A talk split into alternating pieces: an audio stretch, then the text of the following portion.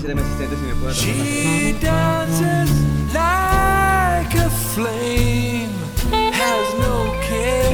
Bienvenidos, bienvenidos, bienvenidos, bienvenidos, bienvenidos, bienvenidos, bienvenidos, bienvenidos a un episodio extra y bonus aquí en Frecuencia 1111. Estamos haciendo un episodio improvisado que abrió con este temazo que es The Girl in the Yellow Dress de David Gilmour la verdadera y gran joya de Pink Floyd. Y la verdad el video que, que, lo estamos viendo acá, este es un archivo solo de audio, pues está bastante bueno, lo recomendamos ampliamente. Y bueno, vamos a sacar una charla así improvisada, a ver, a ver cómo sale. Y tenemos por aquí a una, una serie de invitados especiales que se van a ir presentando cada quien y nos van a contar pues además de su nombre, por qué están aquí viviendo la experiencia Frecuencia 1111. Así que empezamos por las damas de la izquierda. Yo. Ah, hola, muy buenas noches. Hola, buenas noches. Buenas noches. Vamos a darle una cordial bienvenida a Maffer. Gracias, gracias. Hola, Mafe. Hola, muy buenas noches. ¿Cómo se encuentran? Bien, bien. Muy, muy bien, muy bien. Me da gusto. Yo también. Me siento increíble. Cuéntanos, Maffer, ¿qué te ha traído aquí a la, a la estación del el espacio Andrómeda? La estación de frecuencia Andrómeda, en donde se graba frecuencia 1111. Vivo aquí. Em, pues a raíz del huracán Otis, em, muchas cosas han cambiado. Así que estamos aquí en producto de ese suceso. Ok, entonces el viento del huracán Otis te aventó hasta el Caribe mexicano. De costa a costa. Así Wow. es esto. ¿Y cómo fue ese viaje que, que atravesaste con el viento desde Acapulco y hasta Playa del Carmen, Quintana Roo? Mm, ha sido todo un proceso. todo un proceso estos días. Y pues hasta ahorita andamos como ya palpando la nueva realidad. No, no, la nueva realidad, la era después de Otis, así vamos sí, a, así la vamos a recordar para siempre. la era de Otis. La era antes y la era después de Otis. pero, pero estamos muy bien, disfrutando estar aquí con ustedes, compartiendo este momento único. Oh yeah. Así que Vamos a tomarnos un segundito para tomarnos una foto. Miren, volteen todos para acá. Que al menos exista una evidencia gráfica de que estuvimos aquí.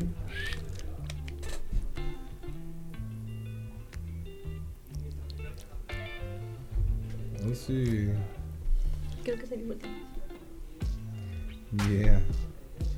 Este está un poquitito borroso. Porque no hay mucha luz, ya saben cómo es el estilo del, del el podcast Frecuencia 1111.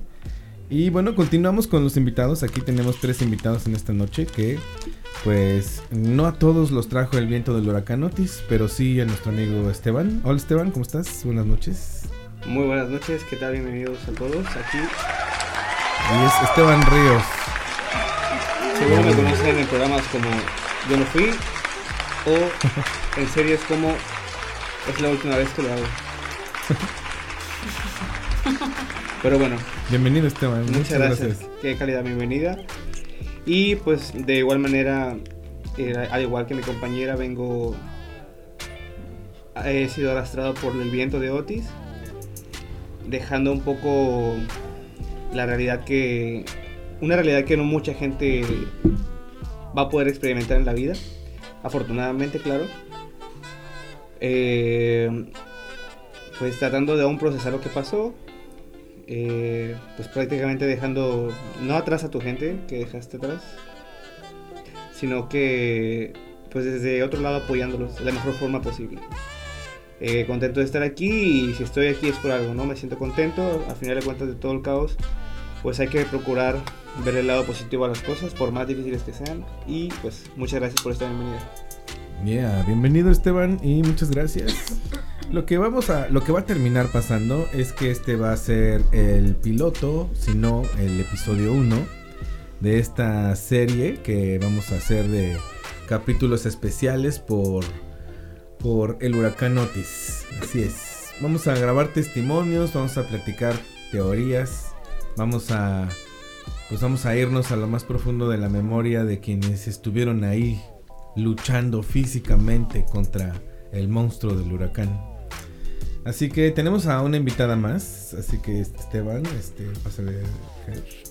Y tenemos por ahí a, a, pues bueno, alguien que pues ya estaba aquí cuando ocurrió el, el huracán, pero también eh, bien conoce Acapulco y estamos todos en la misma sintonía, así que hola Bere, ¿cómo estás? Hola, ¿cómo están? Hola, ¿Todo bien? Bere Montiel. Por primera vez. Ah, sí. por Al igual primera que frecuencia. Esteban. Es verdad, es primera vez. ¿eh? Bienvenidos, qué honor tener nuevos invitados. En honor de estar aquí. Cuéntanos, Bere, ¿qué, qué, qué te trajo a la experiencia Frecuencia 1111? ¿Cómo te sientes hoy? A mí me trajo creo que el viento de la aventura o algo así. A pesar de que no soy de Acapulco, es el lugar en- después de Pachuca en donde más he vivido, eh, más años. Porque la verdad es que sí me he movido en varios lugares, un tiempo corto, pero Acapulco sí es como mi segunda casa, ah, Claro que sí. sí. sin duda. Para todos nosotros fue un gran hogar. Un aplauso para nuestro puerto amado y querido. Que escuchen nuestros, nuestras, nuestras porras ahí. Y bueno, estamos haciendo una serie de movimientos, entre muchos otros, que, pues, que queremos mm, recordar para nuestro, nuestro futuro como empresa, como Estudio 1111, y, y pues bueno, para, para la posteridad en general. Y pues bueno, nos tocó, nos tocó pues, atravesar ahí medio país y llevar víveres, eh, encontrarnos con gente del equipo, recorrer el puerto de Acapulco. Y al día de hoy, que es 21 de noviembre, a las 11:11 pm, son las 11:11. Ahí está. Gracias a la bendita señal, un aplauso. Um, en este 21 del 11 a las 11:11. Qué bello, qué bello. ¿Qué tal? Eh, pues pues recordamos, ¿no? Con mucho cariño todo lo, lo bueno que nos ha traído nuestro bendito puerto de Acapulco. Así que pues como ven muchachos, ¿qué, qué más podemos qué, qué más podemos platicar sobre Yo esta experiencia? Yo les platico así súper rápido. ¿Cómo lo vivimos de este lado esos tres días sin saber nada de ustedes? Fue horrible, así horrible. Eh, eran como, bueno, eran como las 11 cuando creo que se quedaron sin señal porque Charlie estaba hablando con su hermano. Y de repente me dijo, ya no me contesta ni nada. Y yo estaba en Facebook viendo que ya estaba entrando y que estaba más fuerte y así. Entonces, creo que ni pudimos dormir bien. Yo como a las 5 de la mañana me desperté porque, no sé, y entro a Facebook para ver qué onda. Y ya, en corto, una foto hace 5 minutos de la Galerías Diana. Fue la primera foto que vi. Y me acuerdo que la mandé al grupo en la mañana de gerencia. Yo dije, ¿qué pedo con esto? Sí, dígame, ¿qué pedo? Y Alex dijo, no, no creo que sea real. Y le dije, pues yo creo que sí, porque pues, ahí andaba por todos lados, ¿no? Entonces ya a las pocas horas sí, sí fue real. Y pues creo que ese día le marqué a todos mis contactos que tengo de Acapulco, así to- todos los días, así les marcaba a todos, así a ver quién entraba a la llamada. Hasta que me contestó Peter, así como el segundo día en la tarde. Y me dijo que iba para Chilpancingo, que estaba bien, que todos estaban bien afortunadamente, pérdidas materiales y así. Pero ya fue como un alivio. Entonces, sí, estuvimos preocupados amigos. Fue otra forma de vivirlo, de una intriga que también es una incertidumbre in- increíble. Nunca me imaginé ver a mi mamá sin poder dormir por, por no saber nada de Aarón. Y porque las noticias obviamente haciendo su chamba de Claro. hacerlo todo un super drama, sí. Pero sí Este, pero, ajá, o sea, cuando llegaron con vuelos del dron, los, los noticieros Televisa y dieron la vuelta por la costera al otro día, o sea, justo el miércoles 25, pues sí fue un impacto muy fuerte, ¿no? No saber nada de nadie. Y el día de hoy, 21 de noviembre, eh, han pasado, pues técnicamente 28 días, 27 días después de Otis. Y pues podemos decir para que quede para la historia que, pues, la fuerza que se necesita para que Acapulco renazca de sus cenizas sigue siendo mucha al día de hoy y nos, nos, nos espera una gran jornada todavía de trabajo y de contribución. Así que nosotros estamos empezando a dejar un registro y vamos a publicar pues estos, eh, estos testimonios para, para poner nuestro granito de arena en la, en la reconstrucción y la difusión de un nuevo Acapulco. Porque creo que pues al día de hoy ya se puede empezar a ver todo lo que pues lo que nos depara. Así que me gustaría abrir una pequeña ventana a un futuro posible y pues antes de comenzar con una serie de testimonios de todo lo que ocurrió, ah, me gustaría escuchar a ustedes que son de Acapulco y que vienen de allá. Eh, ¿Han pensado, se han imaginado una, una, nueva versión de un Acapulco? ¿Cuál, ¿Cuál sería esta versión nueva? ¿no? ¿Qué sería lo que a ustedes les gustaría ver en esta nueva versión de Acapulco? Bueno, eh, yo lo que he pensado en los días que, pues posteriormente al huracán, te quedas analizando, oye, a ver, cómo va a el trabajo, qué onda, todo está destruido, todo el sistema que tú conocías, todo no existe en este momento, así que, ¿cuáles son las posibles eh, realidades que podrían ocurrir? Y, pues tristemente, pues obviamente hay muchos negocios, eh, clásicos de muchos años, este, cosas que nosotros recordamos de nuestra infancia es que se fueron para siempre, ¿no? Negocios que ya llevan muchos años, que posiblemente ya no puedan reabrir, otros negocios los cuales considero que se van a renovar o van a ser nuevos negocios. Por ejemplo, eh, viendo las noticias me enteré que un hotel muy conocido y muy tradicional de Acapulco, que no sé si ustedes lo conozcan, el Hotel Elcano, pues cierra oficialmente sus puertas porque no tienen eh, prácticamente la capacidad de recuperar y regenerar ese hotel. Así que, pues yo creo que así como el Cano, va a haber más hoteles o más eh, negocios los cuales ya no van a poder continuar ahí. Y pues todo lo que conocíamos de las noches de Acapulco, cómo era el sistema de divertirnos, ¿no? De, de salir los bares, los antros, todo se va a renovar por completo, por completo y al final de cuentas no existe publicidad mala. Hace tiempo, bueno, actualmente todavía Acapulco sigue siendo noticia pues, global en muchos aspectos.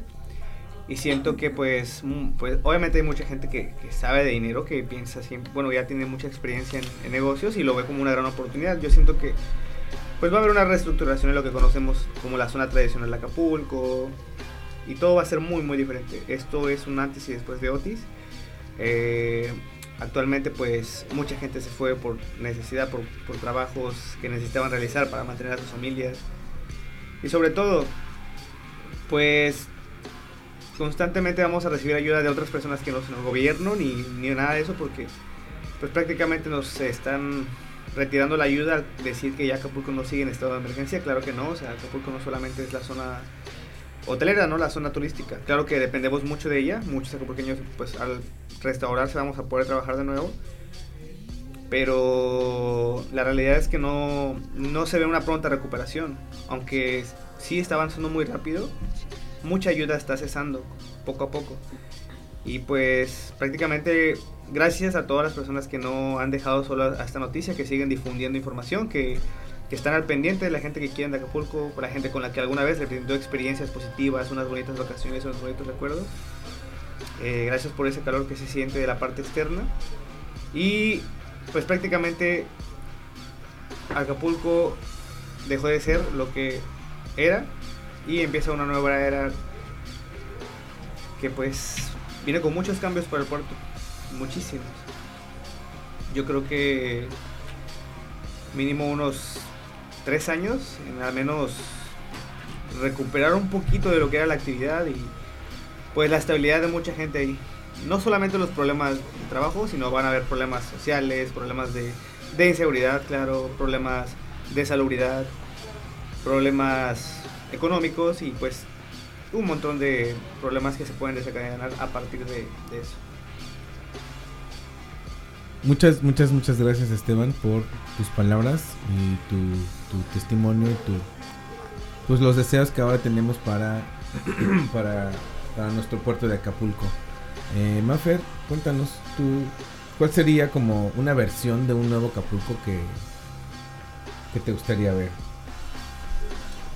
Mm, la verdad no me había puesto a pensar cómo viene esta pregunta. Nunca, pues nunca había vivido algo así.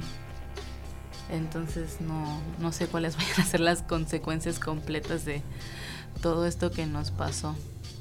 Pero, pero las cosas tienen que cambiar. O sea, muchos temas que se ponen a evaluar ahorita con esta situación y muchas cosas que igual como que salen a la luz con este tipo de situaciones. Lamentablemente, creo que en nuestro país este, sobreponen a la política antes que a la sociedad. Entonces, am, yo noto que Acapulco está trabado por mucho por eso. Y pues no sé, la verdad son tiempos difíciles. son tiempos difíciles. Está, no sé, me, me preocupo por las personas que, que siguen allá, que mi corazón está con ellos. Mm, No sé, la verdad me doy cuenta ahorita con todo esto que aún no termino de procesar lo vivido. Como que ahorita con, con estas preguntas me, me llego a cuestionamientos, sí. Claro, sí, yo creo que es difícil. Sí, no sé, les, les comento que para mí es difícil eh, estar lidiando con lo que me han contado, ¿no? De lo que ustedes vivieron, de, de cómo fue el huracán. No me imagino lo que, lo que realmente es despertar y recordar así como, como, cómo fue. ¿no? Sí, creo que, creo que ocupo mi, mi sesión con la terapeuta ahora que, que Por estamos hablando de supuesto, esto. sí, no, sí, sin duda. Sin duda creo que sí. Si de por sí normalmente es ya lo natural que necesitemos todos sesiones de terapia con cierta regularidad, pues creo que ahora después de todo esto, sin duda necesitamos pues apoyo, necesitamos mantenimiento mental, necesitamos nuevas estrategias, nuevas técnicas que nos ayuden a procesar mm, pues la aceptación de un antes y un después. Y pues en esas estamos. Ahí vamos, en el paso 3, amigos. Bere, ¿a ti cómo te gustaría o qué es lo que tú puedes ver desde aquí como un este como un nuevo Acapulco, como un- una evolución de, de lo que va a lograr ser la nueva versión de Acapulco? Pues no sé, la verdad tampoco me había puesto a pensar en eso. Pero pues espero que sea un buen cambio. Creo que todos esperamos eso. Y creo que Acapulco tiene herramientas para hacerlo. Es hermoso, tiene lugares bien bonitos. La verdad, ahora que vivo acá, extraño muchas cosas aparte de amigos, comida, em, la gente, acá la gente es un poco más fría también, la verdad. Y sí, sí se extraña todo, todo de allá. Y ya se me olvidó que me habías preguntado. ¿Cuál, cuál es la- una versión que te gustaría ver o qué es lo que Ah, te sí. gustaría rescatar como lo mejor para un nuevo Acapulco?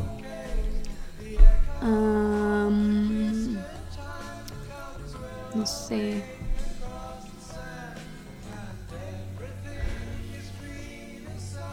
No sé. Estoy pensando.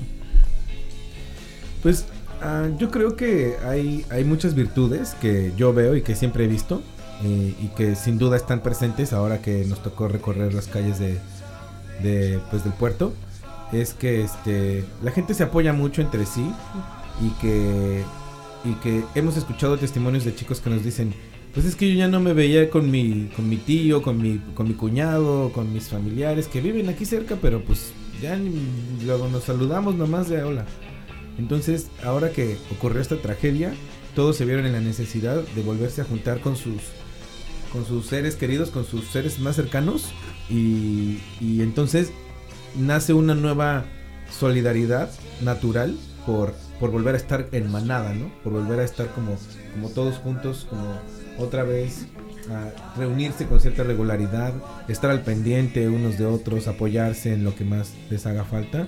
Creo que eso va a forjar que eh, este nuevo Acapulco, pues cuando logre su nueva estabilidad, pues va a ser un Acapulco con mucha más cooperación, con, con más entusiasmo, con más armonía, con más familia. Si, si de por sí se siente como una, pues un abrazo, ¿no? Bien chido cuando te, cuando te adoptan los costeños, ¿no? Porque pues, tampoco es tan fácil, ¿eh? No se crean. O sea, tampoco es tan fácil que te adopte Acapulco, Yo pero estoy cuando, adoptada. cuando te Yo logra adoptar, este, cuando, cuando se logra, pues e- e- es, es, es un honor ser parte de, de una familia de costeños y ver cómo, pues, cuando hay que apoyar, hay que apoyar y cuando hay que tener espíritu, hay que tener espíritu. Así que, pues, además de su gran, gran buen humor, que por lo regular tienen muchos acapulqueños, pues creo que este nuevo espíritu de apoyo y de solidaridad, pues se va a resultar en, un, en, un, en una interacción nueva muy interesante, ¿no? ¿Cómo ven? Sí. Sí que sí. Sí, que ese sea un buen cambio, la verdad. Que si había gente unida, pues que ahora lo estén más. Y como dice Alonso, sí se reunieron varias familias que solamente por saber que están bien, se hablaron y pues, eso es un nuevo comienzo para todos. Pues cuéntenos muchachos, ¿quieren contarnos cómo vivieron Otis? ¿Cómo les fue? ¿Cómo, cómo les fue eh, unas horas antes, unas horas después? Ok, aquí vamos. Am, un día normal en el trabajo, era martes, así que estábamos emocionados porque payday, payday. Estaba en muy buen equipo, estaba en Dreams, me la estaba pasando muy bien. Ey, era un buen día, fue un buen día, fue un buen día. Y yo sabía que iba a llover, entonces yo había pasado la noche anterior lavando toda mi ropa y lavando, o sea, me, me desvelé lavando ropa porque dije, no, va a llover y se me va a acumular ropa. No puedo, amigos, yo no puedo hacer eso. Entonces, pues nada, ¿no? Eh, todavía hice una carga, o sea, yo vivo en Icacos, bueno, vivía en Icacos, y este, entonces luego para la hora de la comida, pues bajando en Dreams, ¿no? Pues me, me hago 10 minutos en caminata. Y este, y pues me subí a la hora de la comida, aproveché todavía para lavar y estaba preocupada porque dije, va a llover a las 3. Me acuerdo como yo tengo el Sky Alert, me llegan las notificaciones, ¿no? Y de repente era como pues, tormenta tropical. Ah, ok. Fue como lluvia, Acapulco, es la época, todo bien. Y de repente como a las... ¿Qué les gusta? Creo que eran como 10 de la mañana, 9, 10 de la mañana. Ya de repente otra notificación de Sky Alert de eh, Otis categoría 1. Y ya fue como, y yo normalmente tengo la costumbre de, llega una noticia o quiero compartir algo y simplemente así como, oigan, ya soy, así ya como dicen a todos, ¿no? En la oficina. Ya fue como, ah, ok, qué pedo. A las dos horas después, otra notificación que ya había la categoría 3. Y ya, ¿no? Y otra vez como de, hey, qué pedo, ya de repente es 3, ta, ta, ta. Y fue como, no mames, ya vámonos, o sea, paguen ya para llegar a casa a tiempo, ¿no? Y este. Y ya empezó a brisar. Lo primero que pensé dije, mi ropa. Y me fui corriendo a mi casa. Llegué. Descendí la ropa. No, es que. Les voy a terminar contando así día por día, güey, nunca voy a acabar. No, alguien dígame algo. Ok. Este, no, es que es, es la música, es la música. Tú continúa, continúa, sigue. Estabas descendiendo tu ropa. Y Ahora, entonces ya nos estamos todo sentiste el aire. Que no, sí, no, es que saben que nos no fuimos muy ahí. abajo hace rato. Te vi, No, co- no, te vi descolgando bien- tu ropa. Sí, y sintiendo así el aire fuerte, ¿no? Sí. Bueno, Algo raro. Leí tu teléfono. Sky Alert. bueno, continúa, se- continúa. Seguimos, seguimos. Gracias, gracias. Y este y justamente eh, les presento a Irving, es mi, es mi pareja, vivimos juntos y él trabaja en Capama. Entonces me había comentado de que había un problema de un coche y que estaba en tránsito. Entonces yo todavía casual, yo tenía ganas de unas hamburguesas de Carl Jr. Entonces le dije como, hey, hamburguesitas o qué? Y ella, ¿no? Y este fue de que, bueno, va a verlas pidiendo. Eh, ya la pedí la comida. Y es que tengo que contar esto, porque es importante después. No es que decir, oye, mija, o sea, es neta, se decía que ahora fuiste al baño. Y. em, ¿Tu comida pediste? Las hamburguesas. Las hamburguesas, gracias, gracias. Las hamburguesitas. Él llegó ya cuando estaba lloviendo bien fuerte. Y pues nada, yo tengo lo más la costumbre de luego solo sobre leer los mensajes y ya no contestarlos. Y este y ya nada más veía con mensaje de una mejor amiga, ella vive en Puebla, shout out para Yolanda. Y este y me está me mandó un mensaje de que qué onda hermana, este vi un qué onda con el huracán, todo bien. Y yo dije, ah, yo dije, sí cierto, o sea, el huracán ya nada. No sé, en verdad fuimos muy, muy ingenua. Y este y nada, cenamos, ta ta ta, nos dormimos, todo bien, todo era hermoso, como todos los días la preparación para dormir. Y de repente me despertó el sonido de, de la lluvia. Y este. Y ya, ¿no? Como que me desperté, fue como, guau, qué pedo, se está lloviendo fuerte. Y bueno, ahí en su casa, este, son ventanales de vidrio. Y.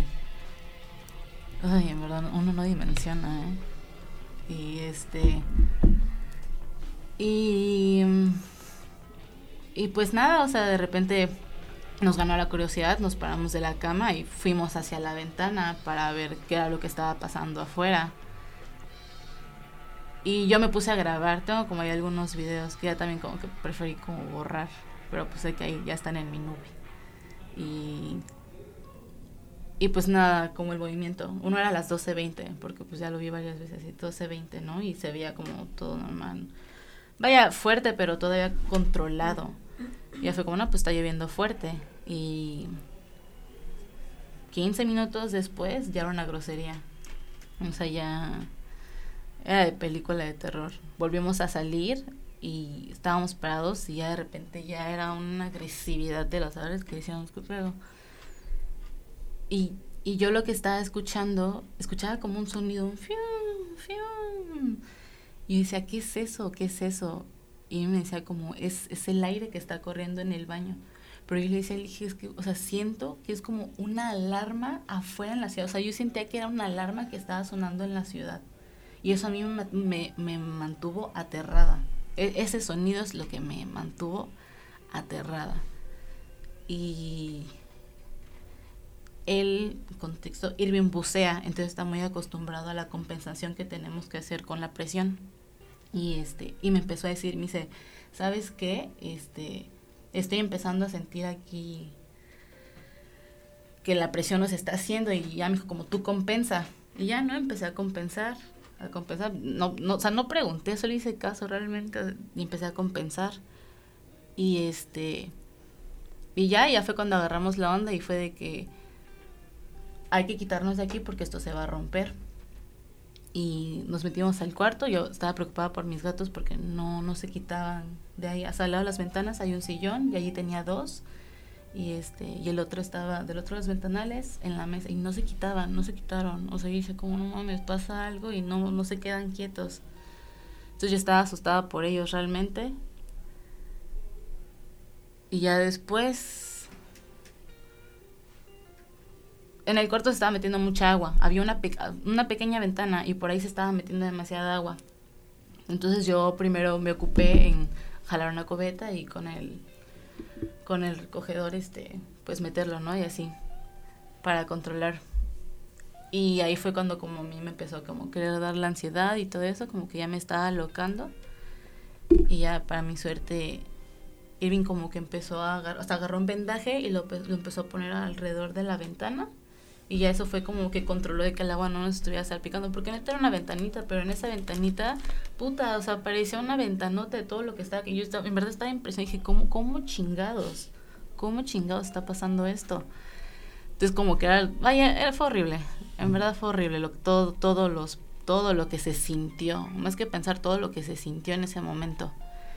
Y, y el verlo ahí como él ocuparse de eso ya me dio como la pauta de respirar y poder como normalizar mi respiración. Entonces más fue como, a ver, güey, estás bien. O sea, agradecí por él, porque estaba en una casa de cemento, ¿saben? dije, güey, este pedo no se cae. O sea, este pedo no se cae. Vamos a, vas a estar bien. Y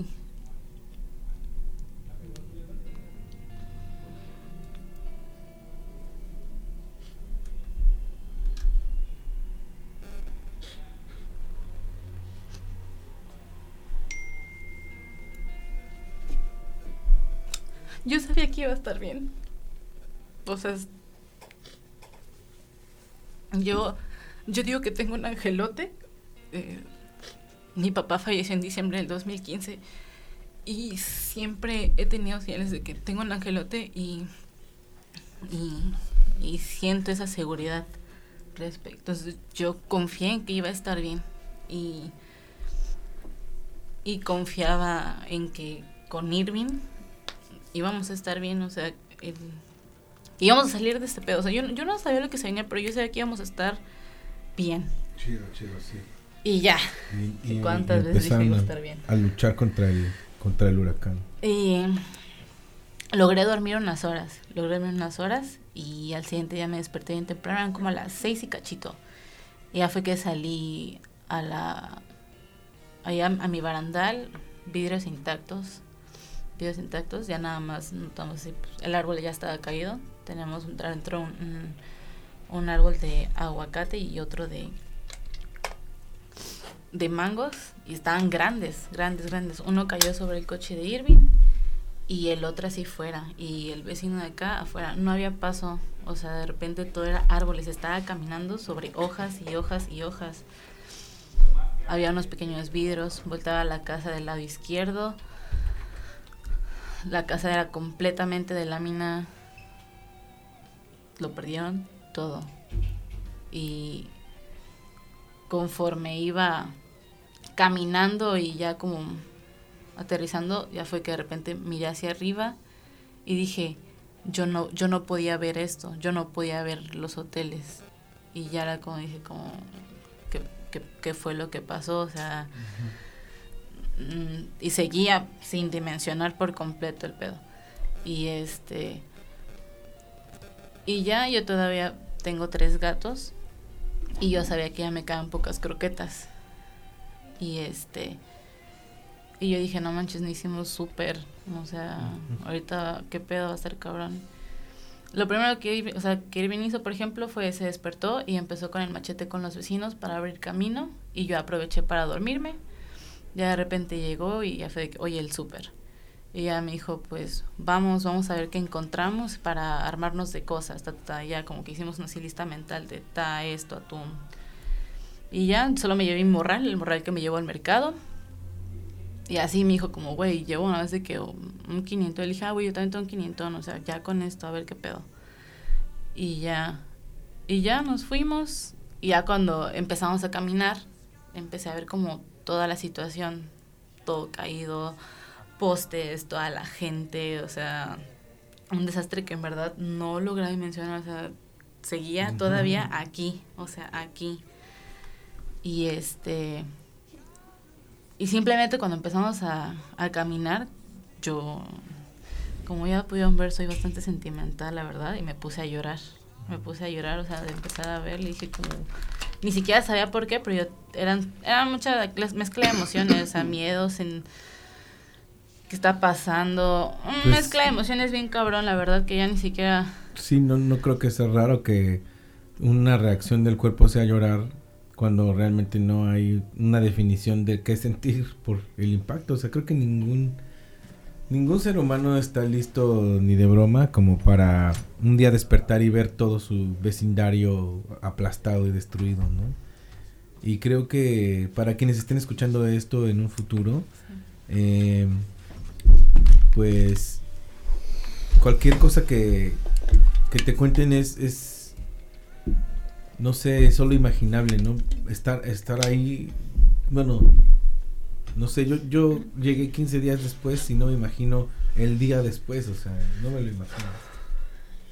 Sí, qué fuerte eh, es que se va a tener que volver el acapulqueño promedio, ¿no? Tanto mentalmente como espiritualmente, como social, físicamente. Fuerza, guerreros acapulqueños. Fuerza. Fuerza. Fuerza, fuerza.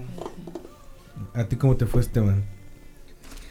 Bueno, yo no suelo ver mucho ni la tele ni las noticias, muy de vez en cuando, y pero al menos trato de estar lo más informado posible respecto a las cosas, ¿no? Recuerdo que habían comentado igual, fue un martes, día de paga, este, estábamos en la oficina con igual un grupo de compañeros que en su mayoría como que son mis favoritos también, y me la pasado, me la pasé muy bien esa semana, la verdad. Fueron unos días bien felices, bien bonitos. Este, y pues casualmente habían comentado, ¿no? Que iba a llover, ¿no? Que iba a haber un huracán más tarde, que se posiblemente iba a golpear un huracán. Pero pues cuántos no han golpeado, ¿no? Como que uno ya al menos no dimensiona pues la capacidad de la naturaleza ni tampoco sabe qué esperar respecto a eso. Y pues recuerdo que fue un día normal, llovió un poco, ya eran las 6 empezó a llover muy suave, de verdad que al principio del día se veía un día muy soleado, muy como todos los otros días, muy bonito. Y bueno, yo llegué a mi casa en la noche, de hecho pues cada quien tuvo su historia, ¿no? Y para mi mala suerte, mi- eh, cuando yo llegué a mi casa mi gato lo, pues, lo encontré muerto. Ten- tenga- tengo dos gatitos, bueno, tenía dos gatitos. Eh, mi gato siempre me recibía en la entrada y mis dos gatos. Y de repente no encontraba uno, los dos eran muy pequeños. Me puse a buscarlo por toda la casa, por si de casualidad lo había dejado encerrado en alguna habitación o algo por el estilo, o si estaba en el patio de atrás. No lo encontraba, lo encontré ahogado en pues un tinaco que yo tengo para almacenar agua. Eh, y pues recuerdo que llamé, llamé a mi mamá, estuve pues un tiempo hablando para ayudarme con... Yo la verdad soy muy sensible con las mascotas y pues me dolió bastante ver a mi gatito muerto. Y pues apenas estaba procesando la noticia cuando pues tuve que colgar con mi mamá. De hecho pues se nos cortó la señal, empezó a irse la luz y pues empezó a soplar el viento pues considerablemente fuerte. Y pues no dimensiona uno, ¿no? Qué tan fuerte va a llegar. Yo recuerdo que eran las 11.35 cuando se empezó a ir la luz. Eh, ya el viento se empezaba a sentir un poco, pues, fuerte, ¿no? Como si estuviera una lluvia fuerte. Pero en el pasar de los minutos, pues gra- gradualmente se fue intensificando, pero como no tienen idea, o sea, yo en mi casa, en mi caso, eh, el aire me pegaba de frente hacia mi ventana y empezaba a ver como el árbol, yo tenía en mi patio, tengo en mi patio un árbol de almendras, de almendros, y ese árbol se empezaba a acercar mucho hacia mi ventana, se mecía muchísimo y prácticamente como si estuviera cabeceando el árbol completamente. Me di cuenta de la magnitud del viento por cómo se escuchaba, por cómo se movía el aire. Y si en ese momento sentía que era más, eh, era muy fuerte respecto a lo que he visto de lluvias en toda mi vida, eh, de repente a las 12 empieza un golpe mucho, mucho, mucho más fuerte. De verdad que se escuchaba un estruendo muy fuerte, se escuchaba la filtración pues por las ventanas, por las puertas. Ya saben, ¿no? Cómo se escucha cuando el aire sue- suena como por una filtración, pero pues muy, muy fuerte, muy, muy fuerte. Empezaba pues a, a retombar mi ventana, que es una ventana de pies a, a techo completamente de cristal, de vidrio, y el aire venía completamente hacia mi dirección. Afortunadamente pues tenemos, tengo herrería, yo vivo solo, tengo una herrería. Empezaba el aire mucho más fuerte, escuchaba como temblaba muchísimo, mi ventana se retumbaba, se prácticamente se escuchaba cuando se empieza a estrellar un cristal, así el pequeño crujido que suena y un, retumbar de las ventanas que rebotaban muy fuerte por el aire de repente. Incluso mi puerta eh, principal pues se empezaba a golpear, también empezaba a temblar muchísimo. Eh, y pues cuando empezó la lluvia más fuerte todavía, al principio era solo viento, casi nada de agua. De repente pues empieza a caer mucha agua, al igual acompañado de fuertísimos vientos. Y empiezo a percatarme de que en mi patio de atrás estaba llenando muchísimo de agua y poco a poco pues fue entrando el agua desde mi patio de atrás hacia mi casa. Fue ahí que pues me me tuve que poner las pilas en actuar. Yo vivo solo, así que pues tenía que hacerlo todo yo rápido. No sé, muy improvisadamente, la verdad. Empecé a ver, bueno, se está metiendo el agua en mi casa, es lo de menos. Hay que empezar a recoger las cosas que se encuentran en el piso, todo lo importante, ¿no? Rápido. Mientras tenía ese pavor o miedo de que se quebrara la ventana, porque de verdad se escuchaba horrible cuando sonaba la ventana, un temblar muy, muy, muy fuerte. Eh, el aire se escuchaba muy, muy fuerte, prácticamente como... No tengo una forma de describirlo en este momento, pero daba miedo de escucharlo. Eh, bueno, ya que me di cuenta que había guardado los objetos de valor en lugares un poquito a salvo, eh, volví a la, a la ventana, pero en esta ocasión ya yo volví obligadamente y dejé de recoger lo que estaba en el piso y todo eso porque escuché que venía demasiado fuerte el aire y dije, no, pues tengo que hacer algo porque esta ventana se está eh, curveando hacia mí, o sea, se estaba prácticamente, se escuchaba cómo se empezaba a quebrar y yo la verdad, pues sí me, me espanté bastante por el hecho de que yo sabía que si esa ventana se rompía, la casa estaba completamente arruinada y toda mi casa iba a estar completamente arruinada. Eh, así que pues con lo que pude hice un poco de soporte con unos con un palo haciendo soporte en la ventana. Eh, pero el agua empezaba a subir más de nivel, más de nivel, más de nivel. Y pues también tenía que solucionar ese, ese detalle porque si se, se me inundaba muchísimo más de lo que estaba, pues prácticamente iba a perder todos mis objetos de valor o todo eh, en mi casa. Así que empecé a agarrar una cubeta, empecé a sacar el agua de la forma que se pudiese. Pero era inútil, era más agua la que entraba de la que yo podía sacar. Así que me acerqué a la ventana y pues dije, no, pues necesito buscar la forma de, de que se vaya el agua y que también hacer soporte en mi ventana. Así que con una mano y con un jalador de esos que donde pues arrastras el agua, sostenía un poquito la ventana, siento que la verdad no, no, tenía idea si iba a funcionar o no, si realmente estaba yo haciendo algo, pero tenía que hacerlo, no perdía nada de intentarlo. Y pues el agua ya llegaba como fácil unos 20 centímetros de mis pies y dije, no, tengo que empezar a hacer algo con esto del agua. Notaba que en la calle no, no se estaba inundando, solamente era por la mala filtración de mi agua en el patio trasero. Así que pues tuve que tomar la decisión de abrir la puerta de mi casa, la principal, que está al lado de la ventana principal que les había comentado previamente. Eh, porque vi que era la forma más rápida de que empezara a salirse el agua, pero eh, esa forma de hacer que el agua se vaya era muy peligrosa porque el aire estaba muy fuerte, o sea, de verdad que yo estaba luchando bastante por mantener esa puerta abierta y a medias, porque sabía que si el aire me ganaba, me mochaba los dedos mínimos la puerta o, o no sé, pero no podía dejar que mis cosas, que tanto me costaron conseguir, también se echaran a perder. Tenía que hacer algo por, por todo lo que tenía. Eh, y así estuve un buen, buen rato drenando el agua, sosteniendo la puerta. Gracias a, Dios, al más grande, eh, el aire cambió de dirección y ya aún estaba muy muy fuerte, pero ya no venía de frente hacia mí. Eso me permitió sostener la puerta de mejor forma pero el agua no dejaba de caer, caía muchísima agua. No podía dimensionar realmente qué es lo que estaba pasando afuera, porque pues toda la iluminación estaba completamente apagada, todo, todo se fue. Solo se escuchaba y poco empezaba como que a distinguir algunos cuantos objetos que de repente pegaban contra mi herrería. Afortunadamente ninguno pegó en el cristal, porque si no pues se llamaba. Y bueno, fue una noche larga, realmente la lluvia no cesó hasta las 4, 4 y media de la mañana. Eh, y yo seguía despierto eh, hasta las 6, me recuerdo, porque tenía que sacar toda el agua, al menos lo más posible que se pudiese. Y bueno, al siguiente día, yo me dormí a las 6 de la mañana prácticamente ese día, recargado mi mesa, porque recuerdo que hasta mi colchón yo apenas lo acababa de comprar. O sea, ya no podía acostarme en estaba todo empapado. Oye, oye, Esteban, ¿y no viste luces en el cielo? ¿No vieron Sí, luces claro. raras en el cielo? Pues es lo que Durante la iluminaba. tormenta. Es lo que iluminaba, eran destellos blancos que pues no se veían desde, desde arriba, realmente se veían desde abajo, no sé qué clase de energía. Eso es lo que me hacía como que percatarme entre las sombras y las siluetas de las cosas, porque la luz venía como desde la tierra, pero de lejos, ¿no? Como que no percibías de qué tan lejos. Pero esa luz permitía que se vieran las formas de las casas, un poquito del árbol, por breves destellos que de repente ocurrían, ¿no? Y se escuchaban sonidos raros. No sé si ustedes conocen o han oído hablar de, lo- de las escrituras de Lovecraft, de Cthulhu, Cthulhu, Cthulhu, no sé cómo se pronuncia realmente. Es un monstruo, pues, en, su mitología de Lovecraft, que vive debajo del mar, que es es un, es un ser milenario de aquí, de la Tierra, y supuestamente está escondido. Se escuchaba como si una bestia gigante, grande, enorme, gruñera así, es como un, mm, no sé, mm, pero como que muy profundo, con mucho eco y así en el cielo, o sea. eh, sí, hasta se me enchinan los pelos de solamente recordarlo, los, los bellos.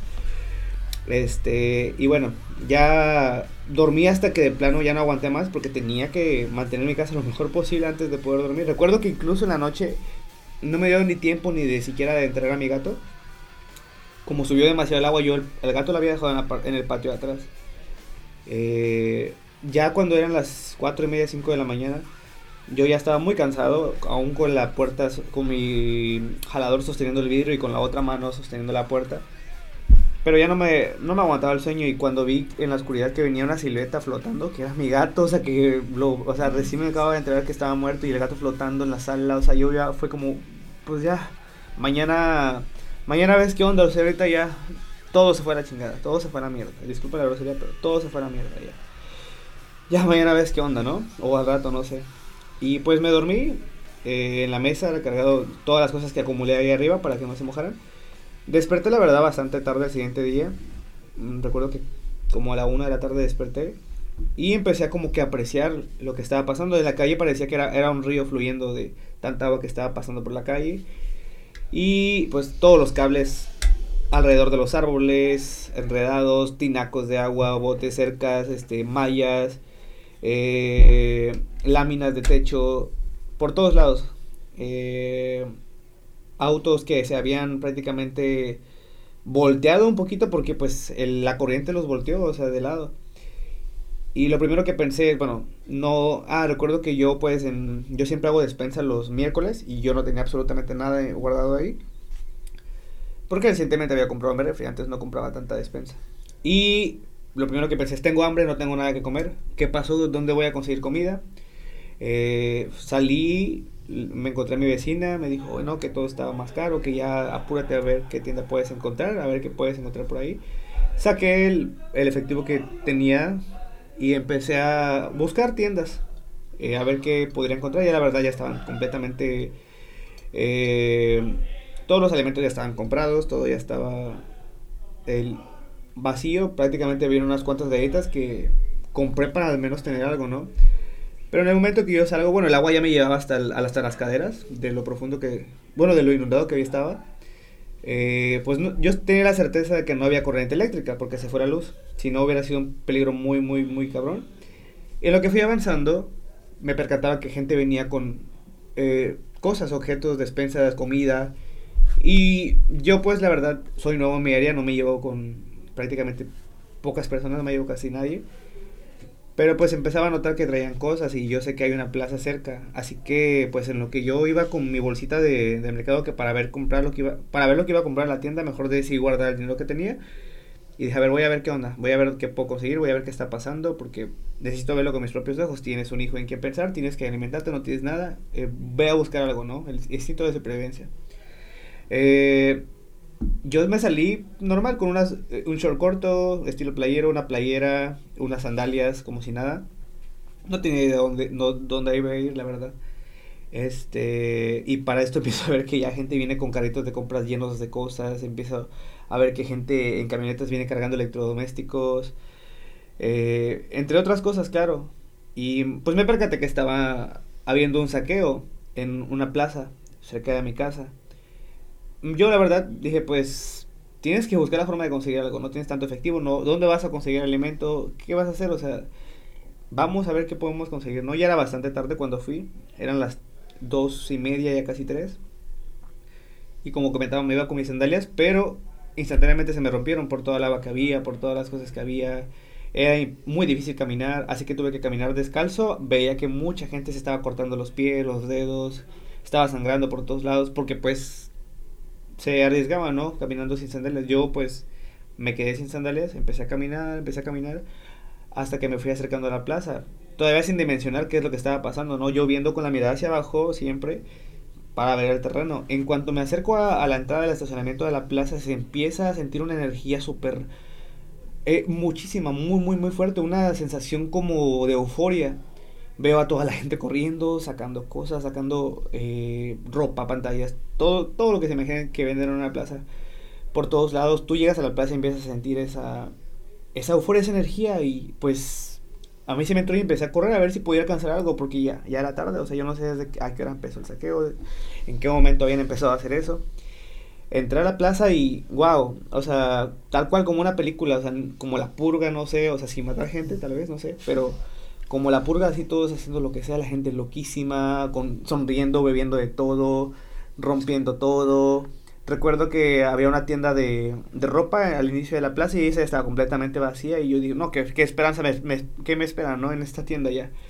Así que me voy adentrando, la gente pues grafiteando, una completa anarquía, una completa caos, no sé, se sentía mucha euforia, mucha excitación de la gente, mucha muy loco de, de, sentirse, o sea, de ver, o sea, no sé, no sabías ni a qué lado ver, eran tantas cosas que estaban pasando en ese momento, tanta euforia, tanta locura. Eh, recuerdo que había gente como si fuese, se, se, sentían reyes arriba de carritos de compras, eh, empezaban a romper cajeros automáticos, la gente alrededor de los cajeros automáticos, eh, abriendo nuevas tiendas, tiendas de perfumes, o sea, tiendas que nada que ver, o sea, yo me percaté que mucha gente no era de Acapulco, mucha gente era de otras partes de ahí.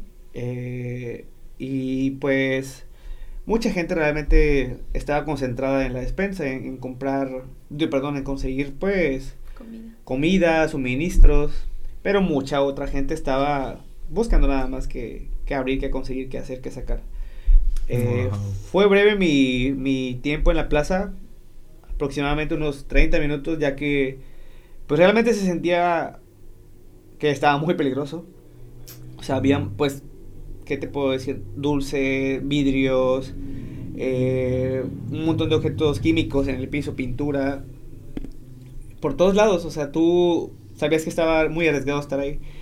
Veía a la gente loca por el cajero automático y yo dije, no, aquí se va a armar horrible aquí. Porque pues, ¿quién? No sé qué espera a toda esa gente que estaba ahí en el cajero automático.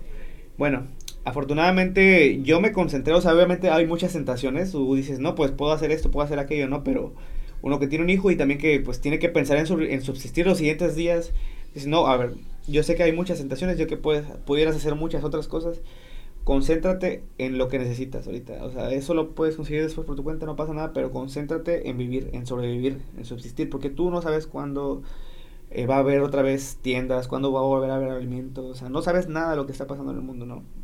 Eh, yo empecé a llenar dos bolsas de mercado con lo que pude encontrar. Esas, esas encontré croquetas para gato, encontré una que otro alimento. eh, y pues lo que encontraba útil, que ya no había casi nada prácticamente. Y en ese momento pues me retiré de la plaza. Fue que empezó a oscurecerse. De hecho el atardecer fue precioso, fue hermoso. La verdad ese día fue... Parecía que el cielo estaba ardiendo de lo rojo que se puso. Y era una escena muy... lo tengo en la mente, o sea, una plaza con una explanada abierta, la gente con todas las cosas cargándolas, el atardecer todo nublado, perdón, perdón, el atardecer y todo inundado, la gente arrastrando un montón de objetos, no había nada de ley, no había ni guardia nacional, ni militares, ni policía, absolutamente nada de ley, todo era permitido en ese momento. Y es por eso que uno pues dice, tengo que irme de aquí, ¿no? O sea, no puedo, no sé qué va a pasar aquí, pero tengo que irme. Bueno, eh, recuerdo que hasta a la noche llegué de, de arrastrar las cosas porque pues me las llevé en un carrito que me prestaron en el camino. Llegué muy noche a mi casa y, y pues cuando se acaba la luz se acaba toda la actividad, ¿no? Ya no puedes hacer nada, ¿no? No sabes ni qué estás haciendo, ni velas tenía, así que pues a esperar al siguiente día. Y al siguiente día me entero que aún continuaban esos saqueos. Rapiña total en Con total, Acapulco. total, total. Sí. Esto va a ser histórico para toda la humanidad en adelante. Cómo se vivió la rapiña de los dos, tres primeros días después del huracán Otis. Antes de continuar con historias de la rapiña, porque me imagino que son interesantísimas, me gustaría escuchar a Bere, ¿cuál es tu impacto de, de después de escuchar este a, a estos testimonios? O sea, ¿qué viste tú en las noticias en esos días, justo el día 25 de, de octubre? ¿Y, cuál, es, cuál es el impacto que, que estás sintiendo ahora que están narrando así? No, la verdad es que no. o sea, si verlo desde acá fue preocupante, fue así de qué está pasando. No, o sea, obviamente no me imagino vivirlo, la verdad. Viví varios años allá y pues nunca pasamos algo así. Pero todos los días pensábamos en ustedes, todos los días nos preguntábamos, ¿están bien? Sabíamos que estaban bien, pero obviamente no es lo mismo solo pensarlo a que alguien escriba estoy bien, ¿saben? Entonces, sabíamos que, que todo iba a salir bien, pero pues la preocupación ahí estaba. Y les, como les decía hace un rato, la primera foto que vi fue la de Galerías Diana. Ya de ahí empezaron a salir más fotos. Y como no había, no tenían luz ni nada, preguntaban, ¿por qué? ¿Cómo, cómo están subiendo fotos si no hay internet ni nada? Pero creo que fue esta Starlink o algo así. Con los, eh, la red que, con la que se empezaron a subir algunas fotos. Entonces, pues eso, vi caos, vi fotos y videos, pues impactantes, la verdad. Y pues nada, nos preocupábamos todavía más, la verdad. Eh, a pesar de que en el- los grupos ahí estábamos como, pues sabemos que están bien, eh, qué, qué está pasando, así. Les digo, no es lo mismo, pues, a que nos, los, nos lo digan ustedes, ¿no? Así que sí, estuvo feo, la verdad. Muy impresionante. Muy impresionante la, la, la historia que, que nos cuenta Esteban. Qué bueno que ya quedó grabada para, para la historia. Ay. Mafer, te quiero abrazar. no Ah, manches. pero no, estamos bien. O sea. ¿Sabes? O sea, estoy bueno. aquí, no. Qué bueno, qué bueno. Siento que ni siquiera debería quejarme. O, o Pues no es queja, es lo no que sé, ¿no? viviste, es lo que sentiste y, y, y pasó. Pues sí, de eso. Pues así es que comenzamos esta nueva sesión de esta nueva temporada, por así decirlo, una miniserie, serie para para este a ver pues páseselos a Iván para que participen. Este de testimonios de Otis, así que estamos en frecuencia 1111 podcast. Muchísimas gracias, un aplausísimo para Esteban y para Maffer que nos dieron ese increíble testimonio de su vivencia durante la impresionante aparición de ese majestuoso huracán. Em, tenemos aquí a, a- a un participante activo, un, un colocutor de frecuencia 1111 que, que andaba por allá afuera conviviendo, pero pues bienvenido, bienvenido, Iván. ¿Qué tal? aplauso. Buenas noches. Bienvenido Muchas a- gracias, a Alonso, por, por volver a las andadas. Pues ya estaba todo aquí puesto, los muchachos, un tema interesantísimo de qué hablar, pues una cosa llevó a la otra. Ah, sí, bueno, ¿cuál era el tema? ¿Cuál fue tu impacto? Cuéntanos, ¿tú cómo viviste el día del huracán? Desde que te enteraste, ¿cómo fue? ¿Cómo dormiste? ¿Al otro día despertaste? ¿Qué te enteraste? ¿Que tu mamá está allá? O sea, cuéntanos, ¿cómo fue? Eh, bueno, mm, me gustaría comenzar con uno, un, un día atrás de, del, del huracán.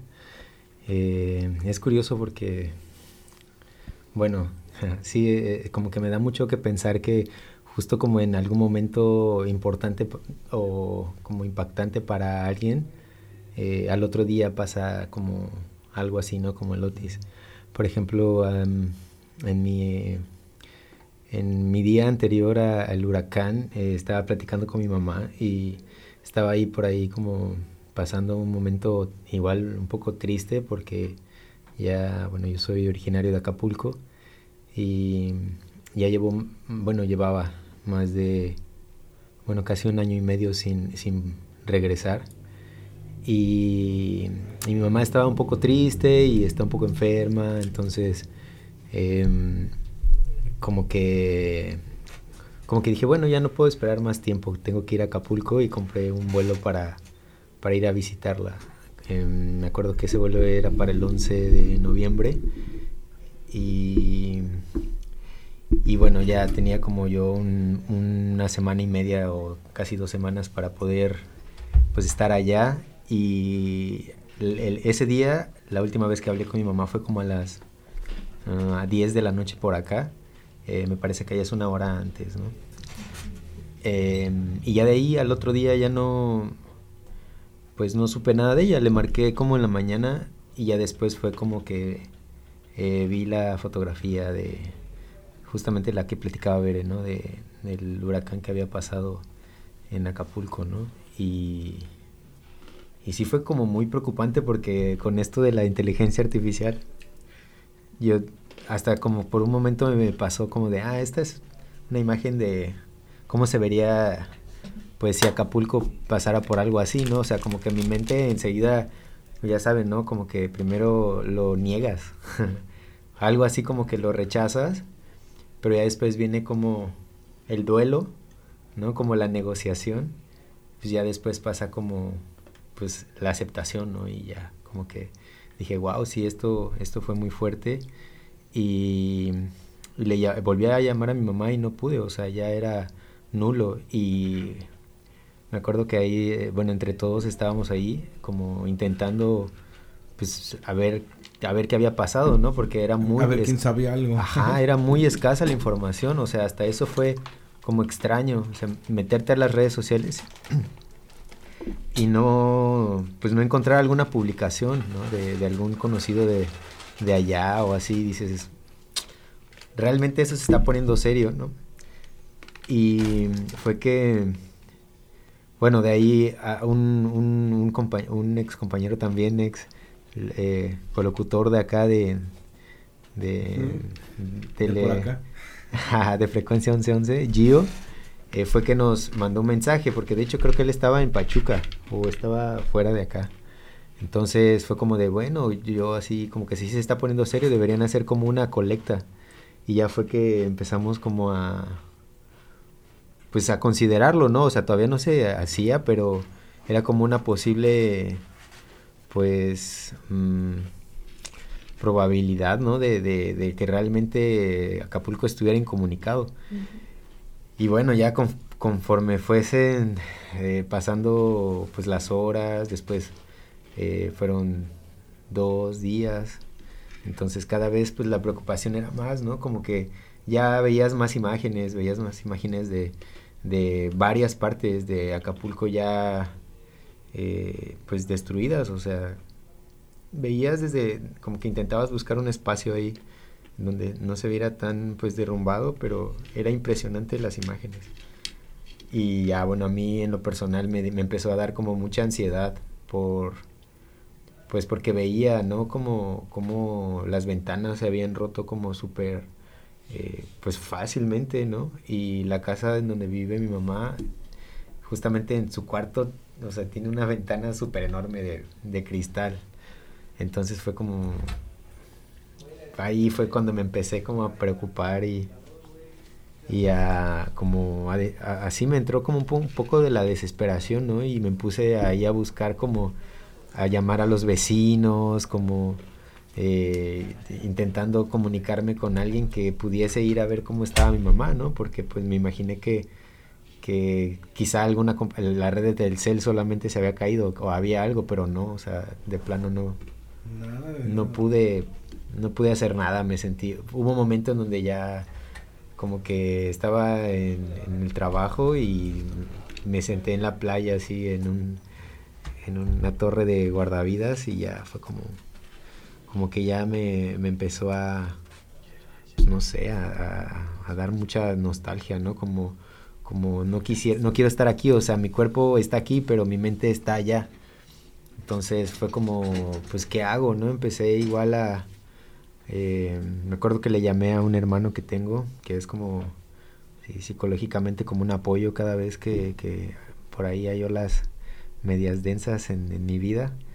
Y como que me, eso me, me ayudó, ¿no? A, a poder como a pensar más claro, no actuar como por desesperación y decir, bueno, pues tienes que hacer un plan porque tu mamá prácticamente está sola, o sea, e- eso era lo único que me preocupaba, ¿no? Como qué, qué- qué habría pasado con ella, ¿no? Entonces fue ya que empecé a como movilizarme, e intenté cambiar mi, mi, mi vuelo, pero pues obviamente el aeropuerto también estaba devastado, o sea, todo estaba devastado. Y pasaron, pasó eh, casi una semana, como ocho días para que pudiese encontrar la forma de, de- de ir a Acapulco y, y fue todo fue todo un viaje la verdad. Fue mucho tiempo en una noche una madrugada este sin dormir bien eh, aguantando el frío de, de, de- de otra de otro estado. En la madrugada me tocó correr un poquito para para aguantar el frío. Sí tuve que y eso fue también ot- otra historia. Eh, la manejada, llegar a Acapulco y que en la entrada eh, mucha gente de las comunidades este, cercanas a la autopista del Sol, eh, cómo estaban ahí bien asoleadas, todo se veía bien seco. Eh, era extraño porque pareciera que desde que empezó Acapulco, o sea, como que si, como que si hubiese una frontera, o sea, empezó Acapulco ya todo estaba café, todo se veía seco, todo se veía eh, lleno de polvo, no, o sea, creo que de todas las imágenes que vi en, en- en- las redes antes de llegar a Acapulco, llegar así desde la carretera y ver cómo todo esto, o sea, no había ningún, eh, ningún letrero, ninguna señal de en la autopista ya, o sea, nunca vi una, un buen de, de, de personas. Eso fue lo que a mí me- como que me impactó más, ¿no? Como toda la gente eh, buscando una forma de sobrevivir, ¿no? En, la, carretera, debajo del sol, mucha gente, o sea, ya todos se, se veían así súper quemados. Eh, a pesar de que haya sido una semana después de que, pasó, había gente con actitud y estaba una pareja ahí bailando en medio de la carretera y eso fue como de, órale, mira, esa es la resiliencia entre los acapulqueños, a pesar de que esté pasando esto, pues no pierden esa, pues esa actitud y creo que la- esa actitud es la que nos hace a veces, pues también ir por la vida, ¿no? Como pisando firme, sin, pues confiando. Creo que el miedo sí nos hace actuar de una forma muy primitiva, la verdad. Eh, y, y- y- y la energía en, en- en con- en conjunto nos se contagia, se contagia y se esparce y nos ciega a veces la, la cordura y el, el juicio, ¿no? Y la verdad no, no podría como dar un, un punto de vista por- de sobre eso, pero llegando a Acapulco, lo primero que se me ocurrió fue pasar a ver a mi mamá, o sea, ya, me, ya no podía seguir esperando más, me, me dio mucha alegría ver que, que la ventana justo de su cuarto no, no se rompió. Eh, sí habían varios árboles caídos, pero estaban muy bien y ya fue como que en ese momento, como que me, mi alma re- regresó al cuerpo, ¿no? Como que mi, pude pasar, dormir bien esa, esa noche. Eh, eh, me acuerdo que, que en la carretera para donde veías, o sea, a los 360 grados se veía café, o sea, no había un árbol vivo en el, en el cerro. Eso, la verdad, sí, también me puso súper triste, pero pensar en todos los animalitos que se quedaron sin hogar, eh, los botes, hay muchos testimonios de, de toda la comunidad marítima que ustedes saben, ¿no? Cómo, cómo tienen ese juramento los capitanes en permanecer en su en, en- en su barco, ¿no? Entonces, to- to- o sea, todo el contexto, todo, toda, toda esta energía colectiva y luego lo de la rapiña, eh, eh, ese fue el tema de conversación de, de todo Ujú. mundo cuando Por semanas todavía, todavía lo sigue. sí, llegué hasta a soñar con la rapiña, así como Es hermosa. que, que dije, ah, Es como me hubiese gustado disfrutar. Solo son cosas que pasan una vez en la vida, ¿no? Sí. Mm, Yo sí llegué a sentir así como de, ay, me lo Quiero perdí. Dije, "Chale, Sí, No. lo perdí. me- no, no estuve. es increíble. No, no, no vamos a terminar nunca de, Claro, de claro. contar estas experiencias, así que el día de hoy vamos a agradecer que estamos aquí y yo les recomiendo esta hermosa canción de esta guapa canadiense que estuvo aquí en la Ciudad de México el fin de semana en el Corona. Así que, pues muchas gracias al Gran Espíritu que, que, este, que nos ha permitido pues venir y, y- y- y contarlo, que, se quede grabado toda, pues toda esta, esta impresión. Y pues va a haber más, va a haber más, más capítulos, va a haber más testimonios. Aquí acaba de llegar Elías. Pues bueno, Elías ya te toca para el próximo episodio. Así que vete haciendo la idea que vas a ponerte los audífonos y nos vas a contar la increíble historia de cómo luchaste contra el huracán con tus propias manos para salvar tu vida y la de tu familia. Increíble. Así que muchas gracias chicos, gracias a Mafer, a Esteban, muchas gracias a Iván, a, a Bere Montiel que estuvieron aquí dando su testimonio, su impresión sobre lo que fue el increíble huracán Otis. Y me gustaría agregar este, un pensamiento, eh, un agradecimiento también a, a el Estudio 11 y, y- y, pues quienes, quienes dirigen esta pues maravillosa empresa, muy humana, que hizo posible también que, que mi viaje a, a Acapulco, que mi tranquilidad eh, regresara, la verdad. eh, que mm, algunos miembros, varios miembros del equipo tuviesen también la oportunidad de, de estar acá y reubicarse en otros espacios y seguir aprendiendo. Todo, todo pa- pasa para algo, ¿no? Entonces, lo único que queda es aprender la lección y esta lección, pues, para mí es eh, gracias al, al- al estudio 11. Gracias, Pues, Alonso. Las mismas gracias que fueron, eh, que, nos, que, nos, que nos brindó y nos permitió, gracias al estudio, un aplausote, porque además es su cumpleaños. Y bueno, así como cumpleaños el estudio, que cumple 8 años, el, el- esa máquina de batalla que es el Ford Icon que, que nos ha acompañado a tantas aventuras, hoy vamos a mandarle todos un pensamiento con nuestro corazón al, al taller en donde se encuentra parado porque se le, se le cayó la caja de velocidades. Entonces está, está, pues está parado un rato ahí. Ahora sí que nos aguantó vara hasta que fue y regresó dos veces a Acapulco. Y pues ya dijo, aguántenme tantito. Y, y anda en el taller ahorita. Este, Esteban, ¿querías comentar algo para cerrar tu participación?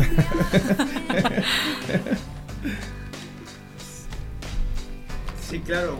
Bueno, eh, igual una, un, agradecimiento enorme a Estudio 11. Yo llevo igual mucho tiempo laborando aquí en esta maravillosa empresa que me ha ayudado a desarrollarme mucho como persona y al final de cuentas yo sé que hubo un caos, pero pues nos ayudaron muchísimo brindándonos la oportunidad de, de poder seguir eh, teniendo ingresos, laborando fuera de nuestro pueblo que, que tuvimos que dejar atrás, lamentablemente, pero bueno, todo pasa por algo y muchas gracias por, por pensar muchísimo en nosotros, por toda la ayuda que hemos recibido de parte de ustedes y pues a celebrar este aniversario de, de 11-11 que pues ahorita nos tocó una época difícil, pero vamos a salir adelante. Gracias por toda esa energía que siempre se ha caracterizado de, este, de esta maravillosa empresa y pues familia, ¿no?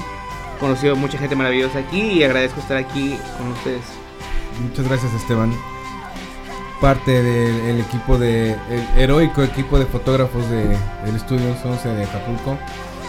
Y vamos a terminar con una despedida por Mafer. ¿Cómo, cómo fue tu experiencia aquí en Frecuencia 1111? Cuéntanos.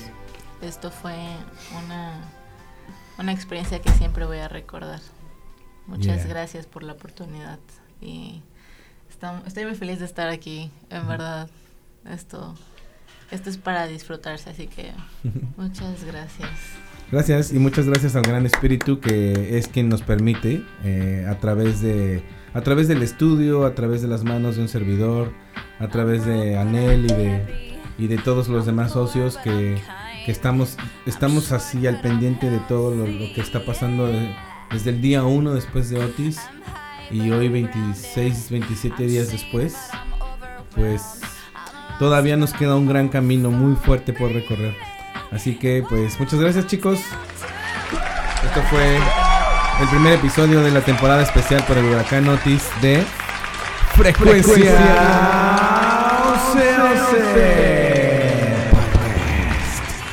y los dejo con Hand in My Pocket de Alanis Morissette para cerrar este hermoso episodio. I feel drunk but I'm sober. I'm young and I'm underpaid. I'm tired but I'm working. Yeah. I care but I'm restless. I'm here but I'm really gone.